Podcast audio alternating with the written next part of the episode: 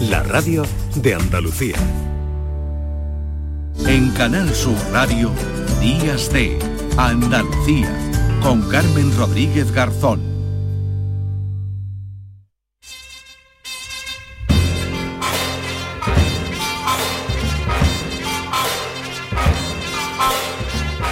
Pues ya saben que en Días de Andalucía, cuando suena esta sintonía, nos anuncia la llegada, la visita de Paco Reyero. La Paco, ¿qué tal? Muy buenos días.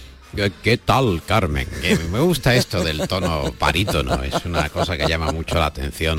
No se utiliza mucho en la radio, ¿verdad? no, pero hay filtros, ¿eh? Hay filtros si tú quieres mejorarla. Sí, sí, sí, Además nuestros compañeros... Puedo darme más graves. Y Yo mm. siempre he tenido un poco de eh, pelusilla la gente que tenía esa voz impostada y quedaba mm. muy muy bien. Pero ¿qué vamos a hacer? Uno no tiene las cualidades que tenía que tener. Bueno, pero eso se, puede se va a arreglar. La, técnica está muy avanzada y además nuestros compañeros que nos arreglan algunas veces las voces, ¿verdad, Paco? Que hemos estado además un poquito resfriados. en los últimos tiempos nos la aclaran un poquito, pues también la pueden hacer más impostada. Así que si tú quieres, seguro que hay alguna No, le recomiendo a nuestros compañeros técnicos, eh, Pedro, a Javier, eh, eh, que utilicen el modelo híbrido. Yo mm. me he topado casualmente con él y parezco otra persona. Sí, mm. la verdad es que está. Un día lo vamos a hacer híbrido, venga, un día vamos a hacer este, este avance del flexo, ese programa, Paco, que llega esta próxima madrugada ya, a la una de la noche ya del, del lunes, una de la madrugada, y que hoy nos trae a un eh, personaje, a, una acróbata, ¿no? que está ahora mismo, además, eh, de gira en Sevilla con el espectáculo Lucía, Lucía del Circo del, Sol. Sí, realmente ella dice Lucia y yo realmente no sé cómo decirlo porque al no al no llevar el acento en la cartelería, tú y yo mm. coincidimos viendo el, estreno del, mm. del, Circo del Sol. El Circo del Sol realmente se ha convertido en una franquicia, una franquicia que eh, presenta unas condiciones de excelencia o mm. de calidad y que eh, sin embargo no conocemos, no sabemos eh, a qué acróbatas o a qué artistas, a qué payasos o a qué bailarines o bailarinas vamos a ver. Eh, hmm. Sabemos que el Circo del Sol es un, es un espectáculo eh, de una calidad garantizada y allí vamos. Pero dentro de la carpa eh, que se instala durante dos, tres meses en hmm. cada uno de los puntos que se van haciendo, pues hay muchas vidas, muchas vidas singulares, como por ejemplo la de nuestra invitada de hmm. esta noche, que es Kelly MacDonald. Ella era una bailarina en Las Vegas, ah, con un cuidado físico y una formación física verdaderamente exigente.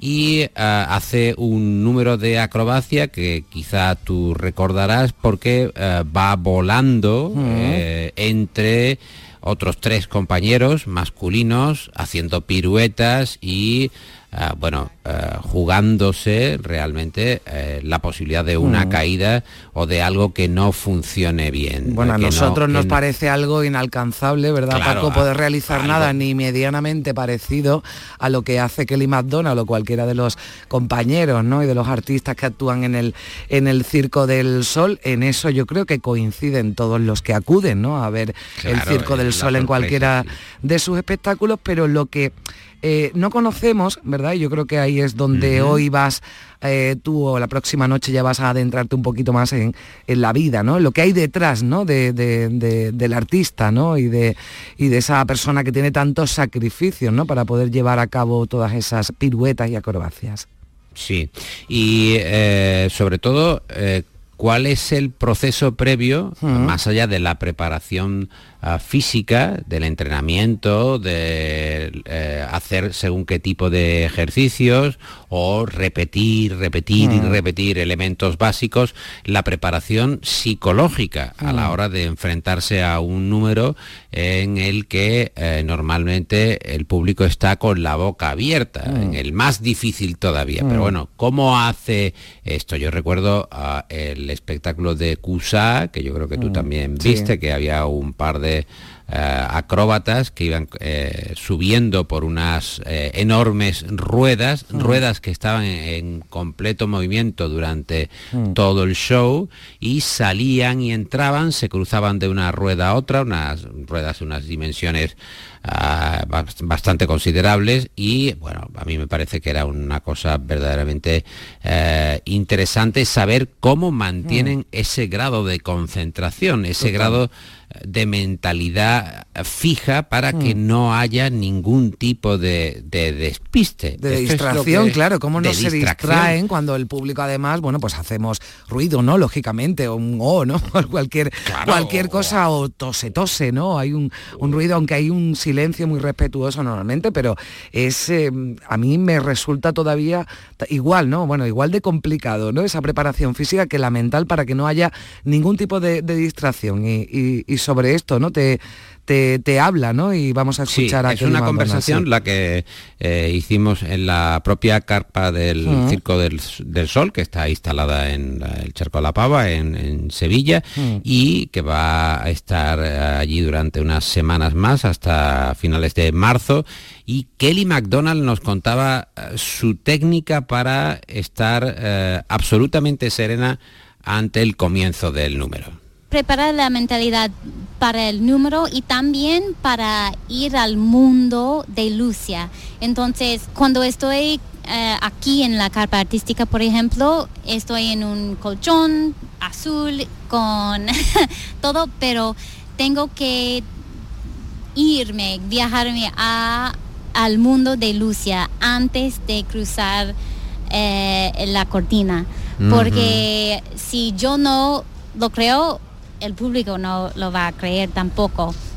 Mm, claro. Mm, e, e, esa concentración forma parte también del espectáculo, ¿no? Eh, claro, una mm. mujer que se transforma sabiendo que cuando entra al otro lado de la cortina, cuando ya entra en la eh, propia eh, carpa artística, ¿no? claro, carpa artística ya es otra persona y por tanto tiene esa eh, capacidad exigible de concentración que quizás simplemente por el nerviosismo, por el miedo, pues otras personas no, tienen. ¿no? Mm. Hay artistas, dice, no, hay artistas jóvenes de 18, 20 años hasta gente que tiene en torno a 40 años. Mm. Son unas giras, las del Circo del Sol, que se van prolongando durante años y años. Ella lleva siete años viajando con mm. Lucia y, ah, claro, cómo se compatibiliza esa vida con una vida familiar. Aquí la eh, conciliación es complicada. Claro, cómo se concilia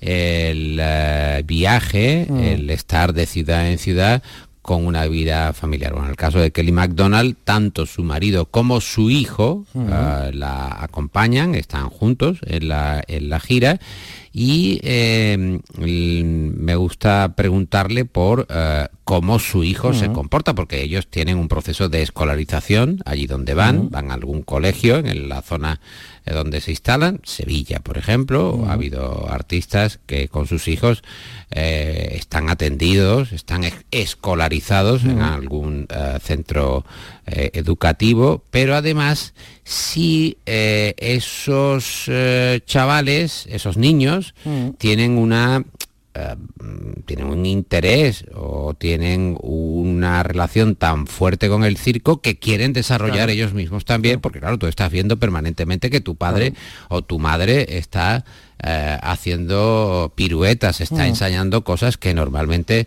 no se ensayan en una casa. Bueno, no sé si en la de Pedro Luis Moreno habrá este tipo de actividades. No, está sintiendo, está sintiendo porque dice que se baila, que se baila en su casa. Que se baila, sí, se baila. un baile un poquito más sencillo, un baile un poquito Se baila agarrado, sí, se baila agarrado. Pero escuchemos a Kelly MacDonald hablando sobre su propio hijo. ¿A tu hijo le interesa el circo? ¿Hace cosas eh, del circo? Sí, mucho. Em, sí, nos sorpresa cada día, de hecho.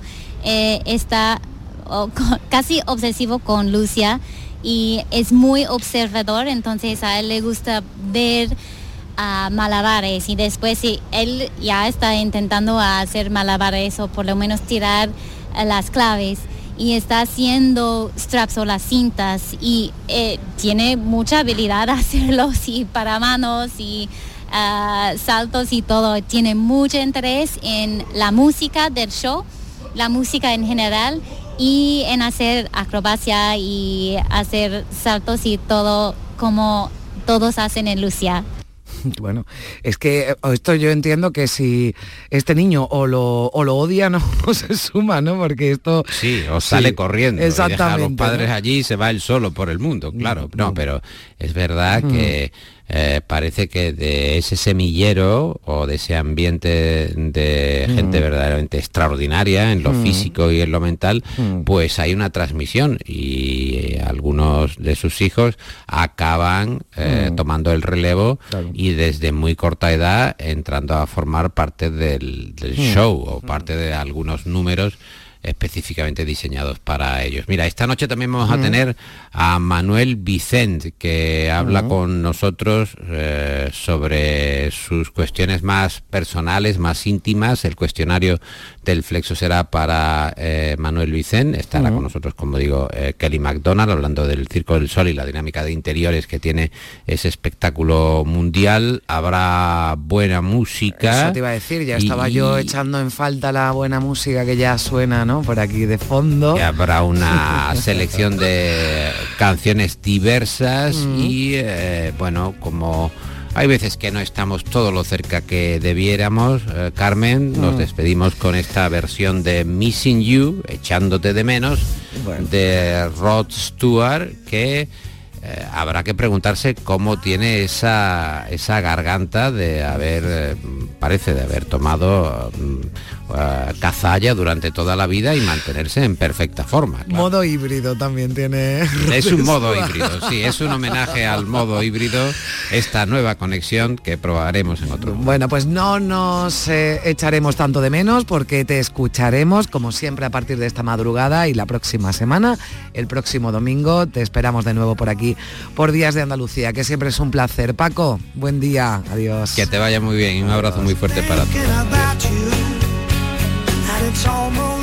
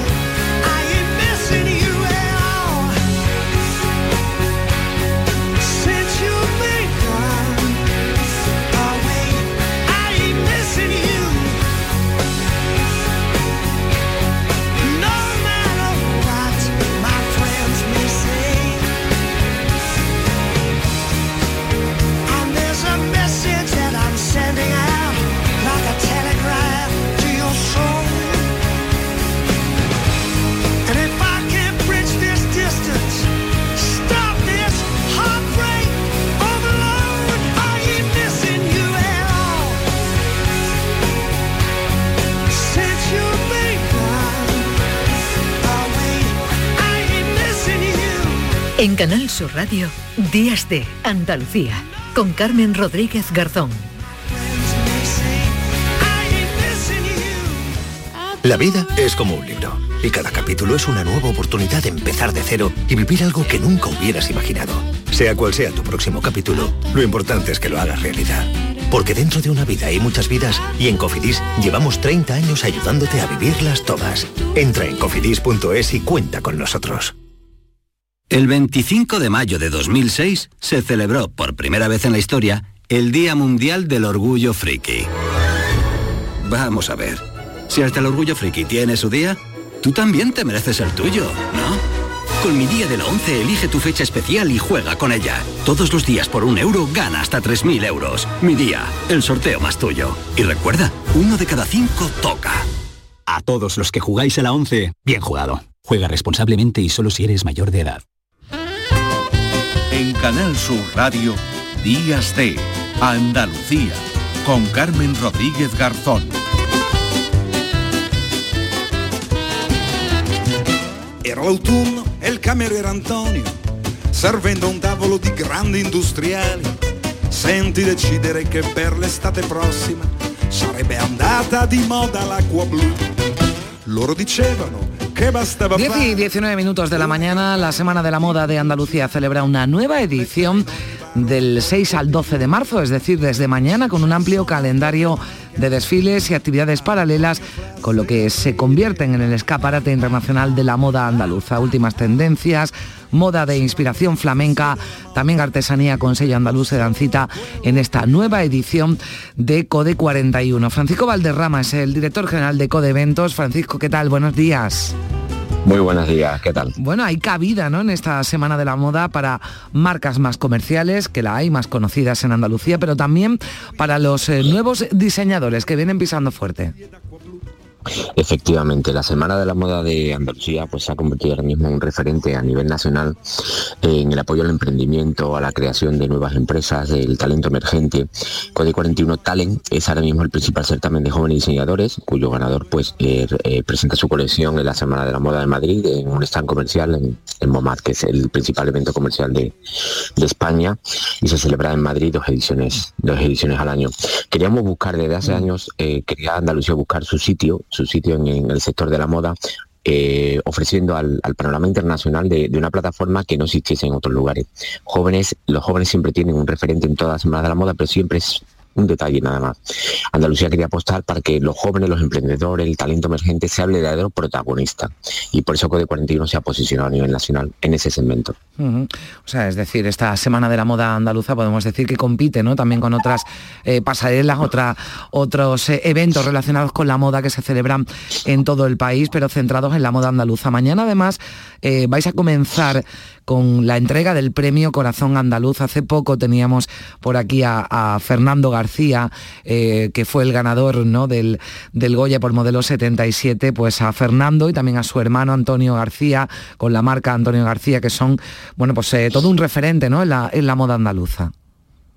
Efectivamente, son todo un referente y por eso quién mejor que ellos para recibir esta primera edición del Premio Corazón Andaluz con el apoyo institucional de la Junta de Andalucía, tanto de presidencia como de la, Consejería de, de, Cultura, Turismo y Deportes. Queríamos además, eh, en ese nuevo espíritu que tiene Code 41, pues la fusión de, del arte, la cultura, la vanguardia, el cine también, a través de la Andalucía Film Commission, y todo esto, pues crear un cóctel en torno a las artes y es lo que vamos a, a premiar mañana en un entorno único como es en la Fundación Valentín de Madrid, que es una referencia también en arte contemporáneo, y queremos celebrar una fiesta inaugural en la que unamos a todo el sector de la moda y darle este más que merecido homenaje a los hermanos Fernando y Antonio García. Mm.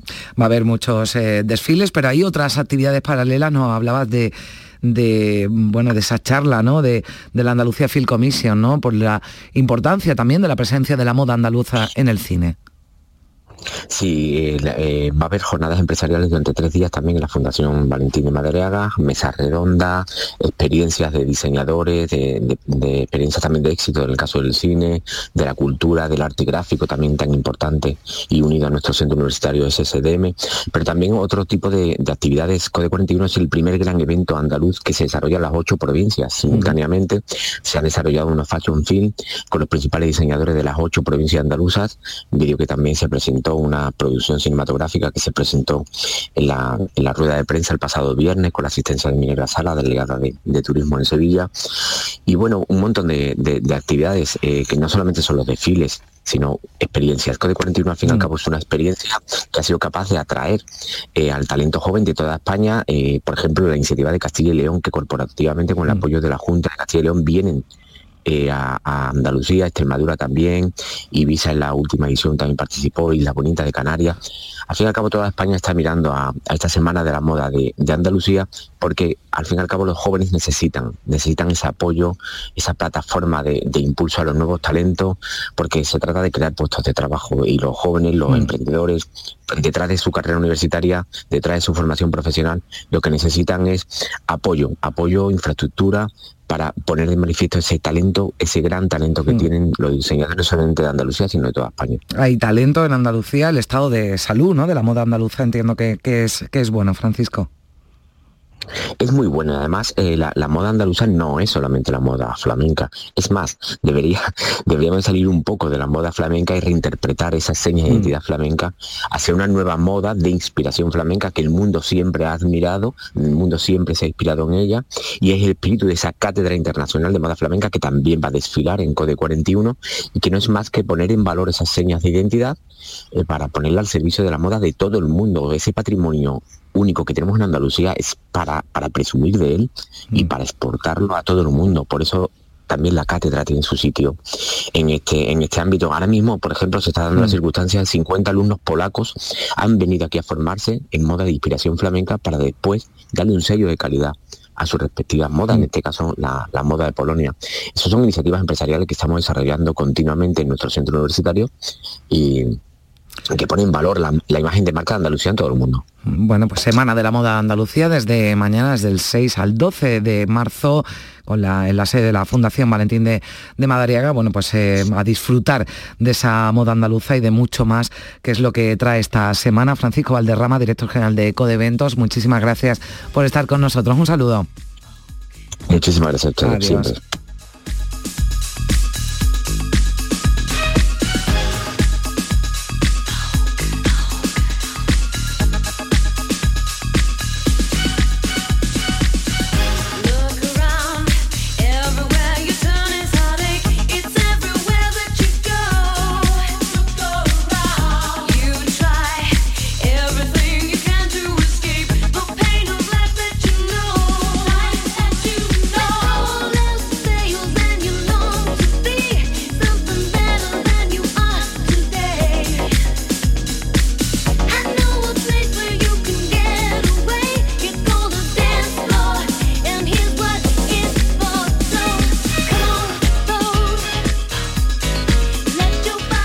vamos ahora a la Alhambra, Granada, para seguir hablando de moda, de una exposición sobre Henry Clark, fotógrafo estadounidense que realizó en 1968 un reportaje sobre la moda española para Vogue con el monumento granadino como escenario.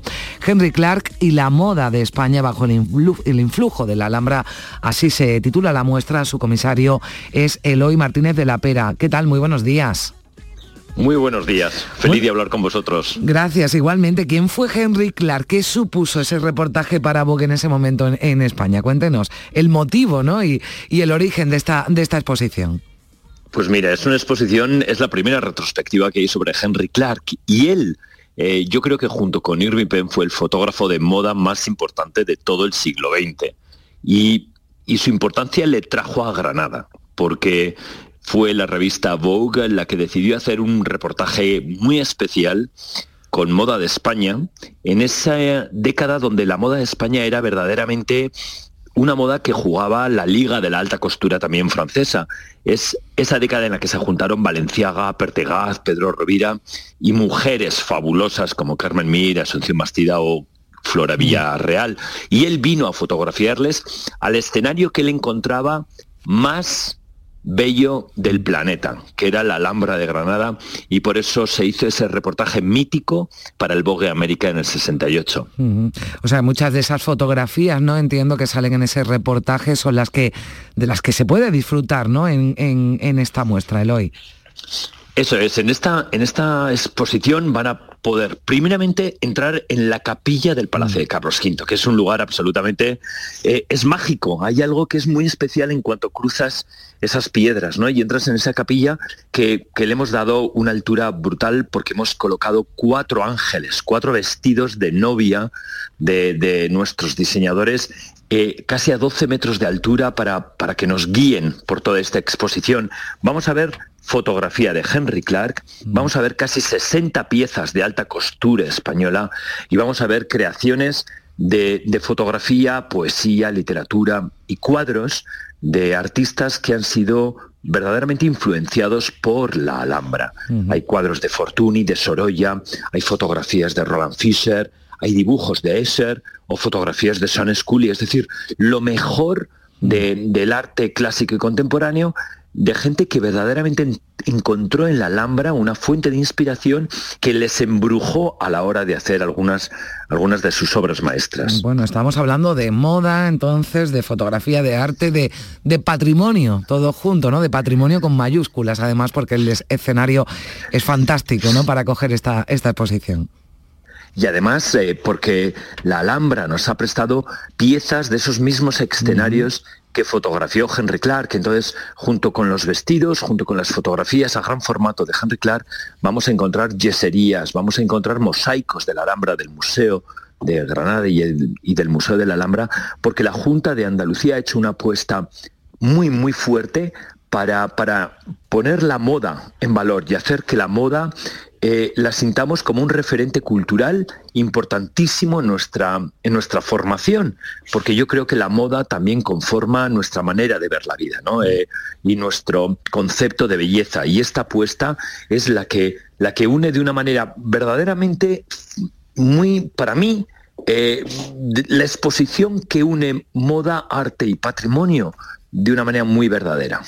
Bueno, pues no habrá que perdérsela. Eh, estáis abiertos ya hasta el 4 de junio, ¿no? Si no me equivoco, Eloy. Hasta el 4 de junio, eh, entrada libre y en un espacio magnífico que la gente y el público que nos visite no lo olvidará nunca. Bueno, pues ya lo saben, aquí ya les hemos dado los detalles y les invitamos también, como lo hace el comisario de esta exposición, Eloy Martínez de la Pera, a que no se la pierdan. Nunca uno debe perderse Granada, pero ya tiene un motivo más también para visitar la, Alhambra. Eloy, muchísimas gracias, un saludo, que vaya todo bien. Un saludo, un placer, gracias. Adiós.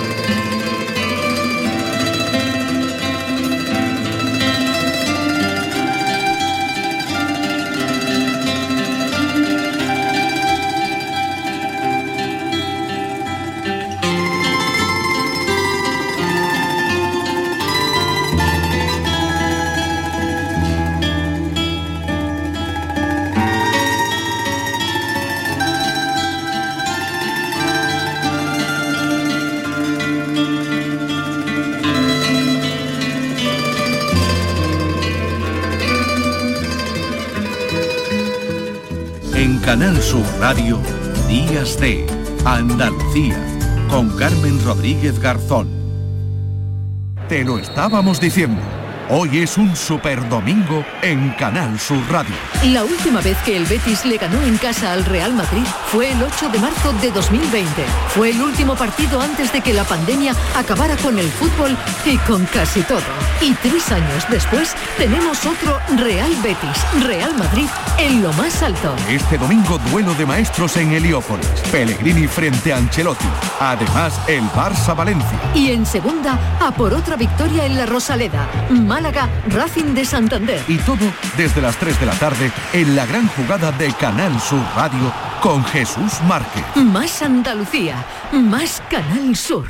Vete a dormir con una sonrisa, con el show del comandante Lara. El humor más travieso, los invitados más divertidos, las mejores versiones musicales de Calambre. El show del comandante Lara. Los domingos en la medianoche en Canal Sur Radio. Más Andalucía, más Canal Sur Radio. En Canal Sur Radio, Días de Andalucía.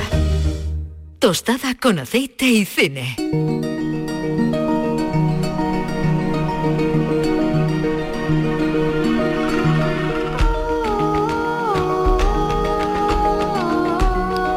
10 y 33 minutos, a esta hora nos comemos esa tostada de aceite y de cine con Juan Luis Artacho. Juan Luis, ¿qué tal? Buenos días. Buenos días, Carmen, ¿cómo estás? Bien, aquí ya de mm, domingo, ya a punto de... Bueno, ¿tú cómo estás? Que estarás en pleno en pleno lío, en plena ebullición. Antes hablábamos con el Ayuntamiento de Málaga a raíz del 8M, porque también está presente la igualdad en el Festival de Cine y tendrás, tendrás trabajito, ¿no, Juan Luis? Sí, ya los últimos preparativos, la semana que viene, el viernes, arranca el Festival de Málaga y mm. pues sí, la verdad que no nos estamos aburriendo.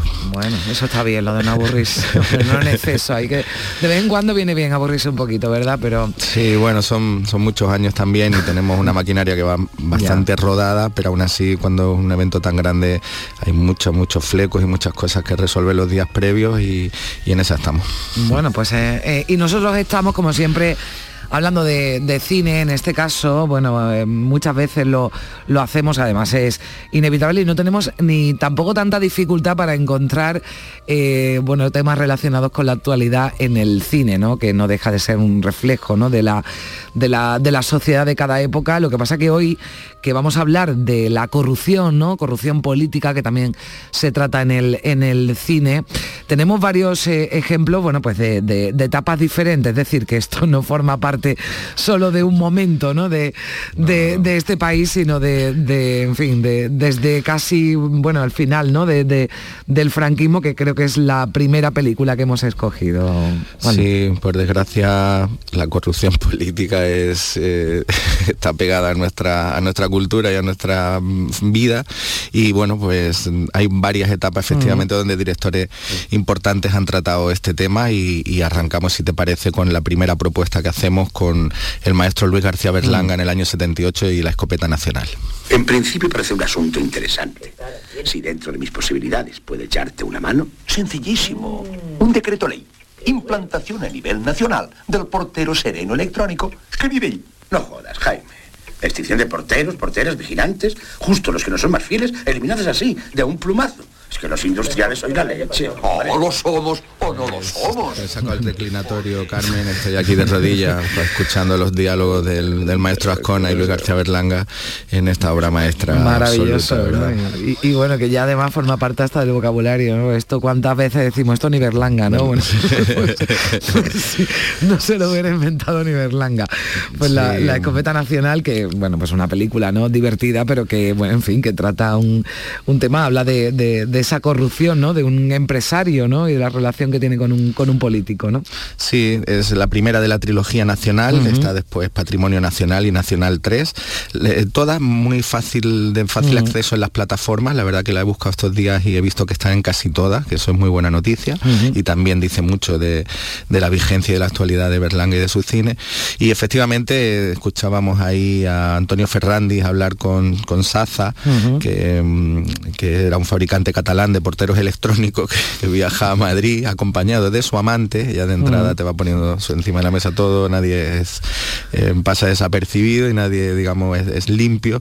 Y para asistir a una, ni discreto para asistir a una cacería que él mismo ha organizado, donde pretende rodearse de la alta sociedad española para promocionar su negocio. Bueno, en esta finca del Marqués de Leguineche, también se le conoce a esta trilogía como la trilogía del Marqués de Leguineche, pues se viven multitud de situaciones pues, disparatadas, esperpénticas, satíricas, escatológicas, con un humor mm. negro que planean todo, y, nos hace una radiografía de los restos del franquismo de manera impresionante mm. a través del humor, del humor sarcástico, muy, muy español también, muy muy relacionado con, lo que hemos hablado también otras veces, ¿no? de nuestra cultura, de, sacarle punta desde de esta negritud de, eh, que también Berlanga han utilizado y sobre todo Ascona en sus diálogos.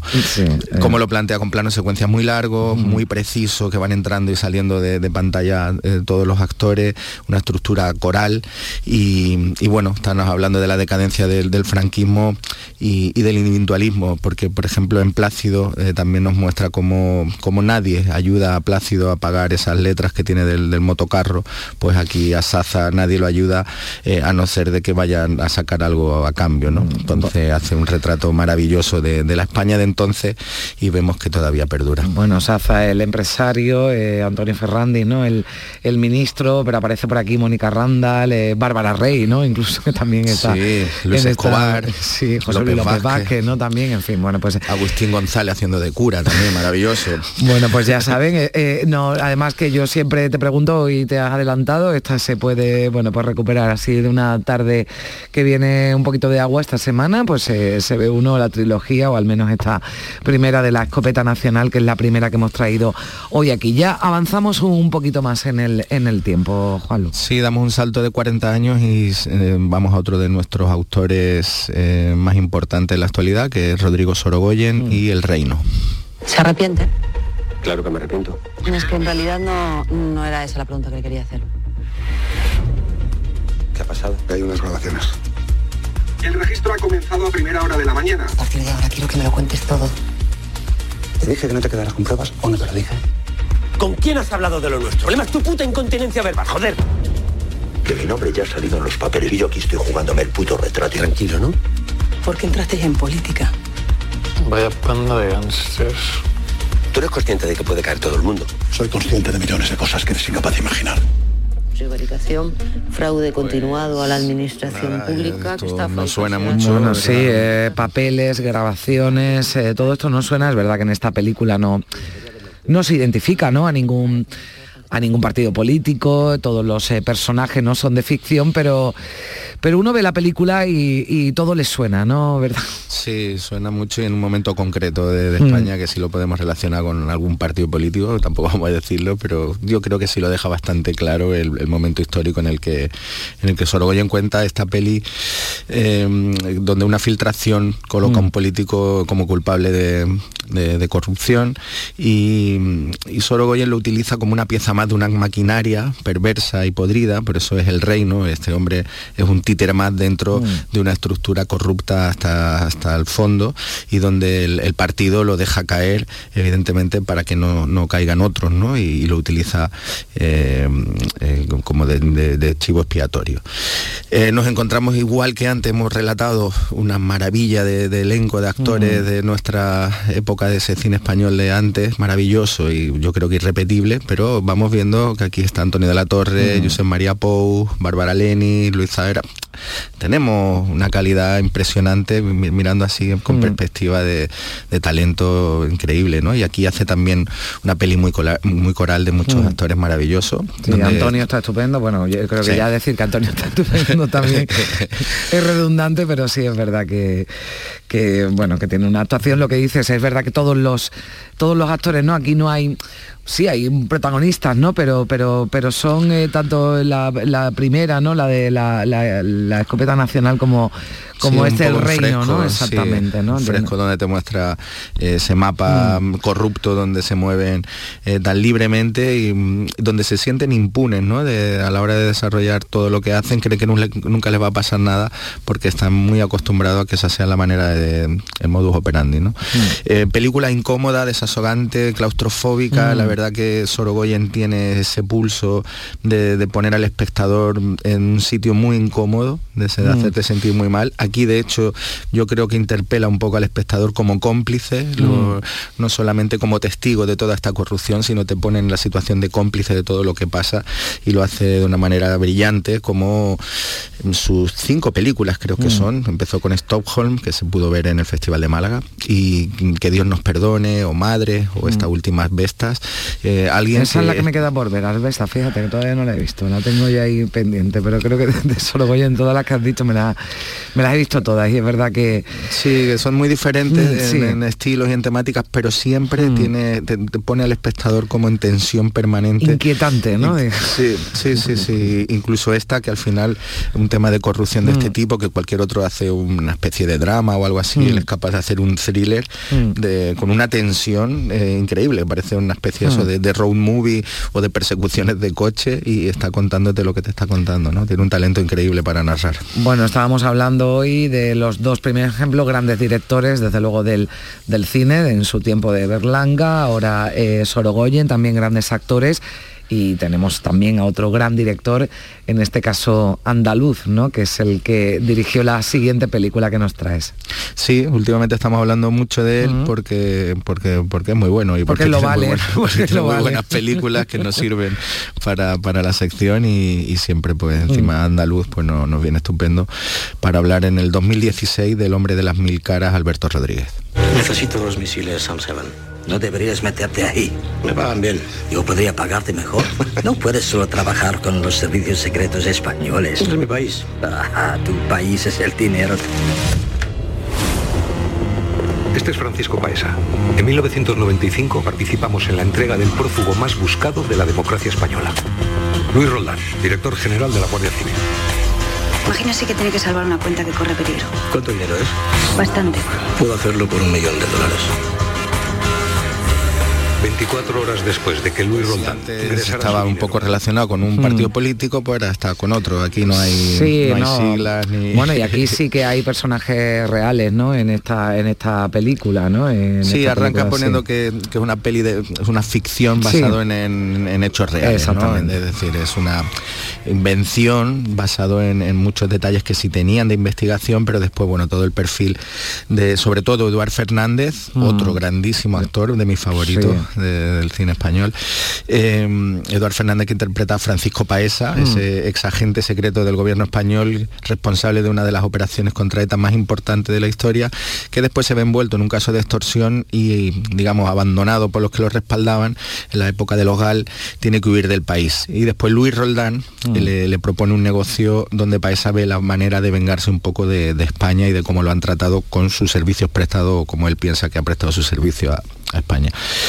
Pues eh, Eduard Fernández hace un retrato mm. impresionante de este hombre camaleónico, eh, que lo presentan como empresario, banquero, mm. traficante de armas, gigolo, playboy, eh, diplomático, estafador, bueno, un personaje muy, muy interesante, sobre todo para la afición y para el espectador, y que Alberto Rodríguez recoge con maestría, aunque tengo que decir que para mí le falta un poquito a la peli. Yo creo que se queda un poco corta en, todos los elementos que tiene para, que sea una película de, mayor empaque, pero aún así lo que tenemos es, un thriller también estupendo donde nos mm. muestra esa época concreta de España y un personaje que también muy reconocible, yo no sé si así en otros países, pero aquí por lo menos, de, esta gente embaucadora que van, que van sacando partido de, en todos los sitios donde están y, y bueno, y sobre todo a través de, la extorsión y de, cosas un poco turbias. ¿no? Bueno, y nos hemos traído ejemplos de España que, bueno, pues eh, desgraciadamente también, ¿no? La corrupción ha estado, ¿no? Y está, y está presente la corrupción política, pero, pero que esto no es eh, problema exclusivo y de hecho también hay películas, ¿no? De, bueno, pues estadounidenses, ¿no? Por ejemplo, con el, con el Watergate, ¿no? En fin, que también, que también cada uno ahí tiene lo suyo. Ya no sé en otros países, ya desconozco yo ya el cine de corrupción eh, de, otros países, pero bueno, igual muy bueno, países si compran con una tarjeta de crédito dos eurillos en una gasolinera de algo, al día siguiente está un poco ya fuera, ¿no? Aquí cuesta un poquito más. Bueno, pues hoy hemos traído esos ejemplos, esas maravillosas películas, las tres.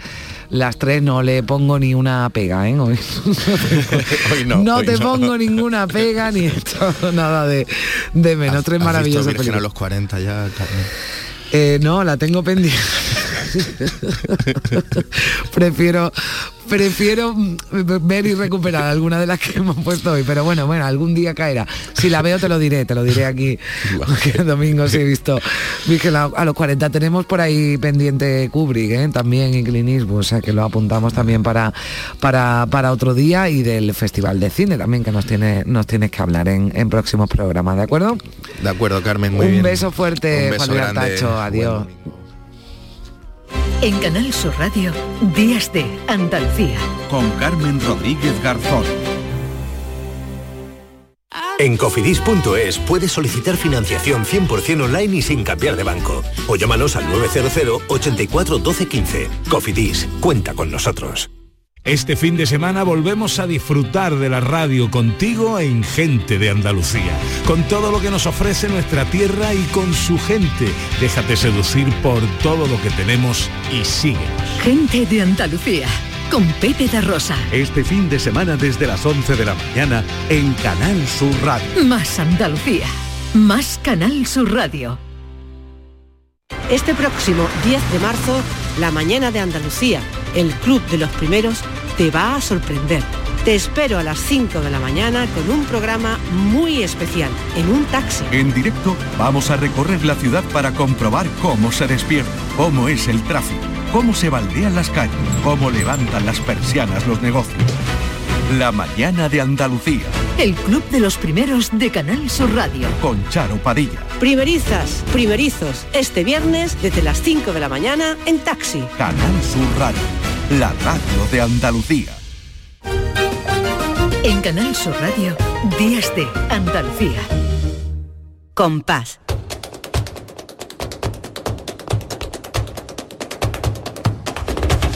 Compás. Y después, Gloria.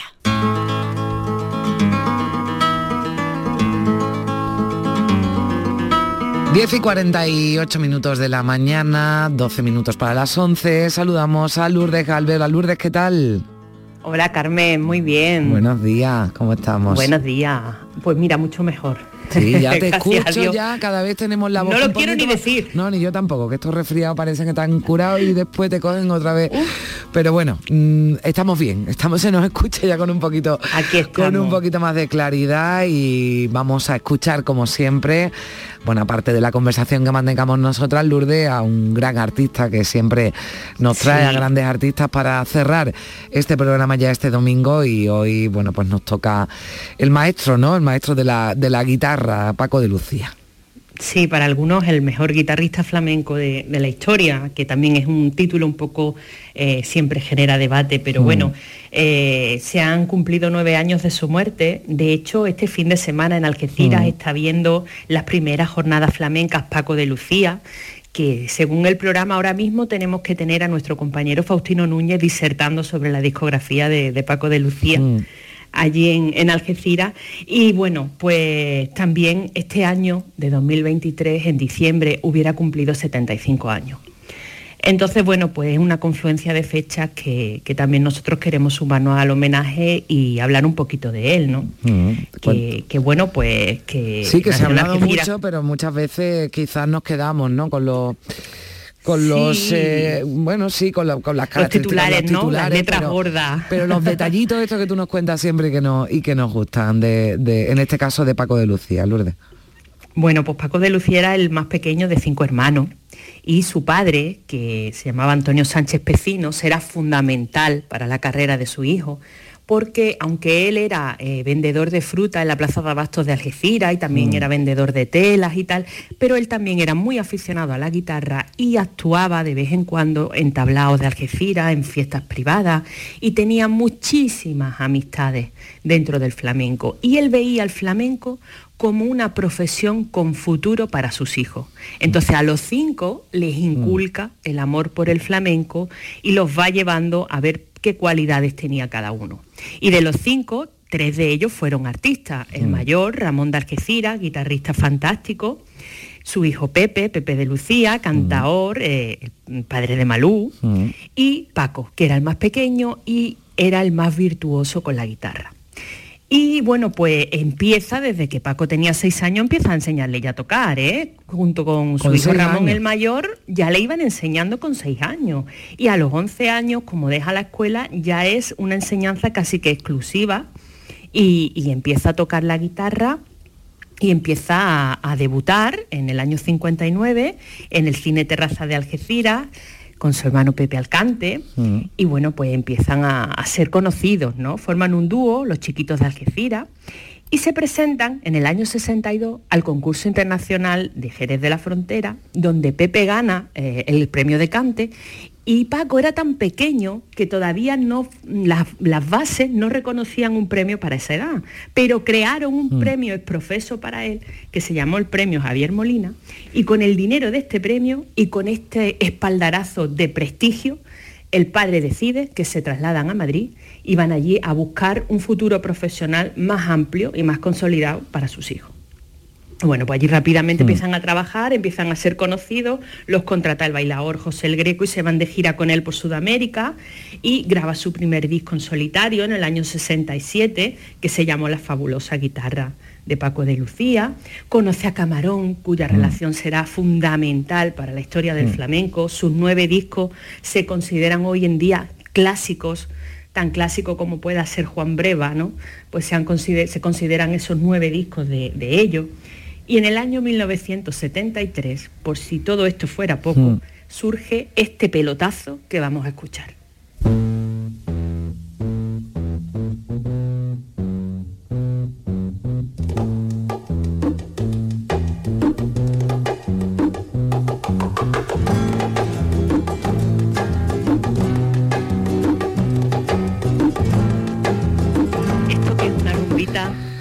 Que, todos conocemos. Totalmente, yo creo que fíjate que puede ser de, la, de las melodías que todos identificamos, ¿no? Este entre dos aguas de, Paco de Lucía, ¿no? Tiene que haber muy poca gente que no lo identifique, ¿verdad, Lourdes?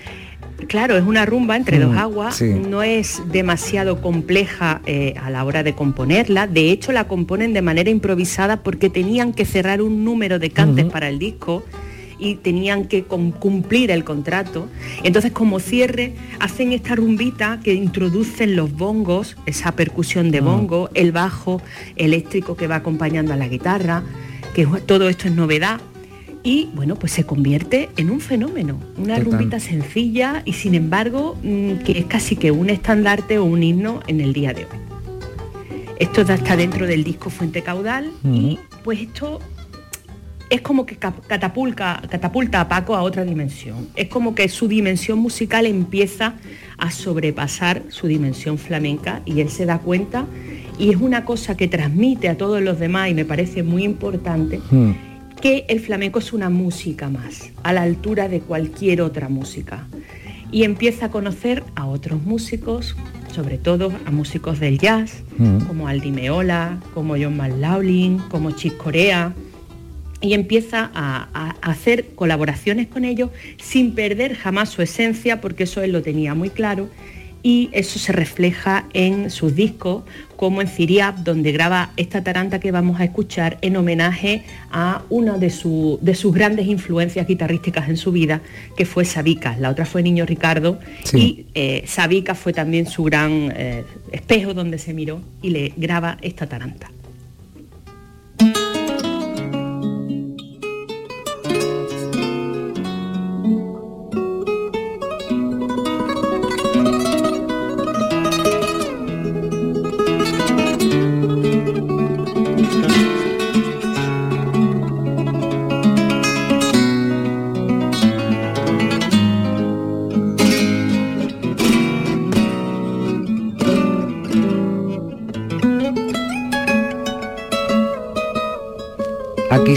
Se, aprecia más, ¿no, Lourdes, la, maestría ¿no? De, Paco de Lucía la guitarra, ¿no?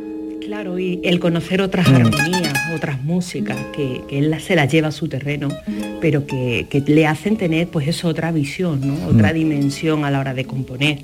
Luego otra cosa que algunas personas desconocen es que el aporte del cajón flamenco mm. es de Paco de Lucía porque Paco lo conoce en Perú, eso es un instrumento folclórico de Perú, del folclore de Perú. Ah, y él cuando lo escucha se da cuenta de que tiene el sonido grave de la planta del pie de un bailador, pero también el agudo del tacón. Y dice, que esto es lo que yo estoy buscando. O sea, que el cajón flamenco se lo trae Paco a... Se lo trae Paco de Perú, pero siempre dice que es peruano porque alguien le decía, es que nos habéis robado el, el cajón peruano. Y él decía, no, no, no, yo siempre he sido muy respetuoso y he dicho que este es el cajón del Perú. Y, bueno, pues hoy en día, ¿quién no tiene un cajón? ¿Qué grupo de, tablao, de flamenco, de cuadro de baile no tiene? Exactamente, y cualquiera en su casa no tiene un cajón. Pues eso también es una aportación. Mira, mira. Ole, ole, de Paco de Lucía. Aquí hasta aquí. Hombre, es que, escúchame, es que Pedro Luis Moreno está ahí al quite y se está ahí hablando de cajón. Aquí tengo el efecto cajón. Ole. anda que no. Cajón peruano, ya le vamos a llamar peruano también, no le vamos a quitar el, nombre. Bueno, eh, bueno y sí, Lourdes, Nos tenemos que despedir, desgraciadamente sabemos que un infarto se lo llevó, hmm. estaba, ya vivía en Playa del Carmen, en, México, con, su segunda mujer, estaba jugando con sus hijos y bueno, pues fíjate, el destino le tenía esa jugarreta ahí, porque, podía estar vivo perfectamente. Perfectamente, claro. estamos hablando de hace nueve años, ¿no? Nueve años que murió, o sea que tenía 66 eh, años, ¿no? 67 66, años. 67, sí. Entonces, pues bueno. Muy joven y seguro que todavía con mucho con mucho que ofrecer, pero ha dejado un, legado importante, un legado musical. No deja de crecer su legado, porque bueno, ahora mismo el último mm. disco que ha sacado Alejandro San incluye una canción que compuso Paco y que no llegó a grabar. O sea que es que se está, eh, eh, está presente, es un clásico, es un mito. Mm. Entonces, pues bueno. Pues no podía faltar. Nos vamos a este despedir con una bulería. Sí donde bueno pues incluye el formato también de su sexteto que también eh, llevó por todo el mundo con, bajo con saxofón flamenco con el cante de latana y de potito y que también marcó una manera de hacer flamenco que muchos otros han seguido. Bueno, vamos a escuchar un poquito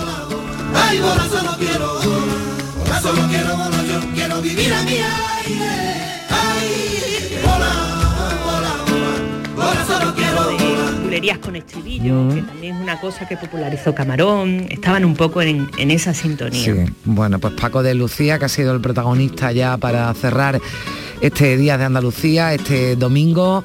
Lourdes Galve, un beso enorme y muchas gracias como siempre por acompañarnos y por contarnos cosas que yo no tenía ni idea de lo del cajón peruano, así que con eso que me voy, que he aprendido hoy, como siempre, que aprendo mucho de, ti. Lourdes, un beso, gracias. Un besazo fuerte para todos. Y gracias también a todos ustedes por eh, estar una mañana más ahí. Continúan, eh, continúan en Canal Sur Radio. Ahora llega Pepe da Rosa, Ana Carvajal, con gente de Andalucía y toda la programación que va a seguir durante todo el el domingo en Canal Sur Radio y a partir de la semana que viene también, hoy lo hemos hecho aquí, con especial atención y especial detalle ese Día Internacional de la Mujer el 8 de marzo. Sean felices, pasen buena semana y volvemos ya, Días de Andalucía, el próximo sábado a las 8 de la mañana. Adiós.